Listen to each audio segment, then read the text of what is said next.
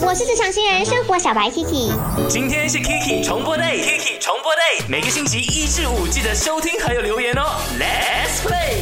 我是大头阿 K，那我们今天的麦翻转 Kiki 就是说嘛，你是否曾经有睡迟的经历？来跟 Kiki 分享，可以去到我的 IG A K I C H A N I S M E A K Chan is me，或者是通过 My DJ Number 零幺六五零七三三三三来说说的。